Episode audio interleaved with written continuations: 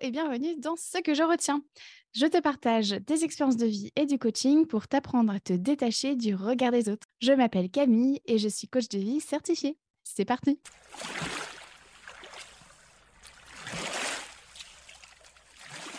Aujourd'hui, dans ce 43e épisode, je te partage ce que je retiens de ces fois où je me sens nulle comparée aux autres. Je te donne des clés pour apprendre à te comparer efficacement tout en préservant ta confiance en toi. C'est tellement facile pour moi de penser je suis nulle. Comme lorsque je vais à la piscine et que je vois toutes ces nanas qui ont un ventre plat alors que le mien a des bourrelets. Comme lorsque je vois ces vidéos Instagram de nanas qui sont encore plus souples que moi. Comme lorsque je vois ces automobilistes rouler sans GPS et que moi, même avec un GPS, je me perds. Comme lorsque je suis un tuto de peinture et que la nana, en trois coups de pinceau, elle a réussi à fondre les couleurs entre elles, alors que moi, j'ai besoin de poser la vidéo et de m'y reprendre à plusieurs fois. Tu vois, moi aussi, je me compare et ça m'arrive de me trouver nulle. Ce que je retiens de ces fois où je me sens nulle en me comparant aux autres, c'est que la comparaison ne peut être utile que si elle est bien faite. Je m'explique. Aujourd'hui, lorsque la pensée je suis nulle me revient, je ne suis plus abattue, déçue, dégoûtée, triste ou en colère. Pourquoi? Eh bien parce que je sais déjà qu'il s'agit d'une pensée parasite et surtout je sais que je ne me rends pas justice à me comparer à l'incomparable. Pourquoi, me dirais-tu? Eh bien parce que si je prends l'exemple de ma prof de yoga, rien ne sert de me comparer à elle puisque faire du yoga, c'est son métier, c'est pas le mien. Donc c'est normal qu'elle soit plus souple que moi. Nous ne pouvons pas comparer nos expériences. D'ailleurs, je me suis euh, liée d'amitié avec une personne de mon cours de yoga et un jour elle arrive avec son mari et lui demande où elle veut se placer. Et elle lui répond ceci Surtout pas à côté de Camille, je me sens si nulle à côté d'elle. Là, j'avoue, quand j'ai entendu ça, je me suis retournée vers elle en lui souriant et je lui ai dit ceci. Mais il n'y a pas de quoi te sentir nulle. Ça ne sert à rien de te comparer à moi. Si je suis aussi souple, c'est parce que j'ai fait de la danse pendant plus de 11 ans. Euh, que ça fait 4 ans que je fais du yoga chaque semaine et un an et demi que j'en fais tous les jours. L'essentiel, c'est que toi, tu te sentes connecté à ton corps et que tu prennes plaisir durant la séance. Et sans blague, une fois par semaine, quelqu'un va me dire ça. Et je réponds toujours la même chose. Donc tu vois, tu n'es pas la seule à te sentir nulle en te comparant aux autres. Et donc, en te comparant aux autres, dès le départ, finalement, tu es perdante. Parce que l'autre aura forcément ce que tu n'auras pas, ce que tu n'as pas, sera plus à l'aise que toi et aura mieux réussi que toi. Bref, dans tous les cas, tu te sentiras nul car ton biais de confirmation te montrera en quoi l'autre est mieux que toi et toi, nul. Petite parenthèse, le biais de confirmation, c'est un biais cognitif qui consiste à croire euh, plus volontiers des choses qui nous montrent qu'on a raison, des choses qui vont dans notre sens. Par exemple, si on se sent nul, notre biais de confirmation va nous prouver qu'on est nul en se comparant à des personnes hyper douées, voire même à occulter une partie de la réalité pour ne voir finalement que ce qu'on veut voir, c'est-à-dire que l'autre est meilleur que nous. Bon, là, j'ai clairement résumé la définition, mais pense à lire euh, mes sources dans la retranscription de cet épisode. Et puis tout ça, ça me fait penser aussi à une cliente que j'ai coachée qui me disait qu'elle se sentait nulle car son appartement n'était pas rangé à fond, contrairement à celui de ses amis. Et ça, ça la tristait, ça la mettait surtout en colère en fait euh, contre elle-même. Elle se sentait nulle et euh, pas à la hauteur. Et puis en creusant sa pensée, ma cliente a réalisé que ce n'était pas aussi important que ça pour elle d'avoir son intérieur digne d'une revue de magasin euh, de meubles suédois, là où ça pouvait l'être finalement pour ses amis. Et puis finalement, ce que tu vois chez Suzanne, tu sais, euh, toutes ces réussites sociales comme le CDI dans une boîte internationale, le statut marital, euh, euh, les enfants, la taille de guêpe, etc. Eh bien finalement, rien ne te garantit que Suzanne est même plus heureuse, ni même que c'est facile pour elle. Si ça se trouve, Suzanne se met une telle pression pour entretenir son appartement qu'elle est épuisée et n'a absolument pas le temps à consacrer à ses loisirs. Si ça se trouve, Suzanne déteste son CDI et est au bord du burn-out. Si ça se trouve, Suzanne souffre de troubles du comportement alimentaire et peine à en guérir. Si ça se trouve, Suzanne a peur de quitter son couple car elle a peur du regard des autres. Le fait est que tu ne sais pas pourquoi les gens font ce qu'ils font, ni même comment ils le font, ou ce que ça leur coûte. Donc ça ne sert à rien de, te prendre la tête avec ça finalement. Pareil, ça arrive qu'on se compare à mon niveau d'anglais à quoi bon? À quoi bon? Je suis privilégiée car mes parents parlaient anglais, donc j'ai été habituée à l'entendre de temps en temps à la maison. J'ai aussi eu l'opportunité, en étant petite, de voyager dans des pays où l'anglais était nécessaire pour communiquer. À la maison, on écoutait des chansons anglophones, donc j'ai un très très euh, mauvais répertoire de chansons francophones. bref, en rentrant à l'école primaire, j'ai eu des cours d'anglais chaque semaine. Et puis, ça fait 11 ans et demi que je vis en Irlande et que je me sers de l'anglais au quotidien. Et puis surtout, j'ai toujours été fascinée par cette langue tenant à devenir bilingue.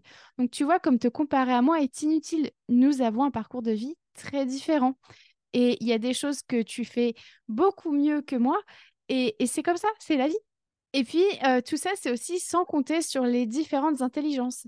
Howard Gardner a mis en lumière, en, lumière pardon, en 1983, dans son livre Frames of Mind, l'existence de plusieurs intelligences. C'est ce qu'on appelle la théorie des intelligences multiples. Je te laisserai te renseigner à travers les sources que je te liste dans les notes de cet épisode, mais en gros, il se trouve que chez moi, par exemple, l'intelligence linguistique est haute, tandis que l'intelligence logico-mathématique est basse, ce qui fait que potentiellement, c'est normal, avec de très, très, très, très gros guillemets, dans le sens, c'est, ça fait sens, c'est logique, que finalement, bah, j'ai le niveau d'anglais que j'ai, en fait, aujourd'hui, si tu mets tout ça euh, ensemble. Et donc, finalement, comme tu le remarques, te comparer aux autres est inutile, car tu seras toujours perdante. En revanche, la seule comparaison qui est utile est celle que tu peux faire à la toi du passé. Pourquoi? Eh bien parce que ça t'assure de ne pas te tirer une balle dans le pied. Tout simplement. En fait, te comparer à la toi d'hier te permet de démarrer sur de bonnes bases, des bases plus justes, puisque le référentiel, bah c'est toi. Et donc, si toi aussi tu souhaites apprendre à te comparer efficacement tout en préservant ta confiance en toi, voici ce que je te propose. Tout d'abord, lorsque tu remarques que tu te compares à quelqu'un, demande-toi ceci. Est-ce que je me rends service en me comparant à cette personne? Vraiment. Est-ce que ça vaut le coup, là, que tu te compares à, Suzanne, qui fait ça depuis toujours, qui a... Voilà, vraiment. Est-ce que ça te rend service? Peut-être que oui, hein. potentiellement, euh, potentiellement c'est possible. Mais le fait de te poser cette question, ça t'évite de te de subir en fait cette comparaison, puisque là tu l'as choisi. Ensuite, demande-toi pourquoi je ressens le besoin de me comparer. Quel est mon besoin là? Il est très intéressant de questionner tes besoins lorsque tu te compares aux autres parce que finalement, peut-être que tu as besoin de te rassurer sur le fait que tu vas dans le bon sens, euh, ou en tout cas dans la bonne direction, ou bien peut-être que tu as besoin d'aide, ou bien peut-être que tu as besoin de te sentir euh, incluse. Finalement, les besoins, c'est euh, vraiment une question centrale. C'est la base de tous les besoins. Donc, euh, je te renvoie à l'épisode 13 euh, sur les besoins si tu as besoin de d'en savoir plus justement. Ça fait beaucoup de fois le mot besoin. Ensuite, euh, je t'invite à prendre conscience de ton biais de confirmation. Donc, je t'invite du coup à l'utiliser à ton avantage puisqu'il est là. Et pour ce faire, je t'invite donc à repérer toutes ces personnes qui te ressemblent, que ce soit au niveau de ta morphologie, d'un trait de caractère, euh, d'études, etc. Je t'assure que ça change la vie pour le mieux de faire ça. Tu te sentiras beaucoup moins seule et beaucoup plus normal. Par exemple, euh, ces, derniers jours, là, j'étais euh, j'étais à Toulon. Et en fait, moi, j'ai cette image dans ma tête de les nanas dans le sud sont hyper minces. Bon, voilà, chacun vient avec avec, son, avec ses cailloux à porter. Voilà, ça c'est un des miens, euh, un, des, un des préjugés que j'ai.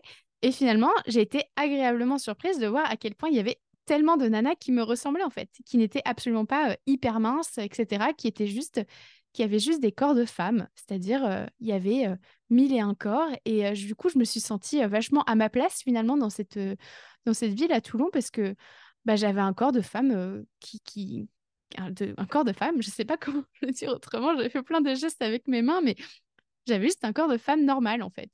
Euh, et euh, dans normal, j'entends euh, avec les, les, peu importe la morphologie en fait, juste un corps de femme, voilà, point. Donc ça fait vraiment beaucoup, beaucoup de bien d'apprendre à, à trouver, à cultiver un biais de confirmation qui nous est utile. voilà pour ça.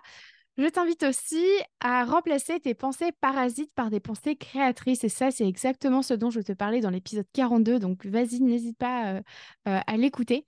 Euh, c'est vraiment un épisode qui, va vraiment changer bah, ta, vie. En fait, je, n'ai pas peur de dire les mots. comprendre ce que c'est qu'une pensée parasite et comment créer une pensée créatrice, ça fait toute la différence. Et puis, afin de te comparer à la toi du passé, donc que ce soit à la toi d'hier ou bien à la toi d'il y a cinq ans, c'est très important que tu restes curieuse. Ça va t'éviter de tomber dans le jugement et de faire des raccourcis qui sont injustes pour toi. Par exemple, si tu te trouves nul de ne pas être capable de lire tous les jours alors qu'il y a deux ans tu en étais capable, eh bien demande-toi ce qui a changé depuis.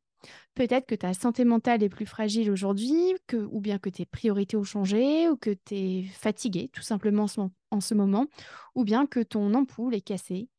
Euh, finalement, voilà, en restant curieuse avec toi-même, tu adoptes une attitude bienveillante envers toi, ce qui te permettra de renforcer ta confiance en toi, puisque tu n'auras plus euh, à te craindre finalement. Et euh, justement, pour en savoir plus sur la puissance de la curiosité pour sortir du jugement, je te renvoie à l'épisode 2. Et voilà pour aujourd'hui. Et toi, que retiens-tu de cet épisode?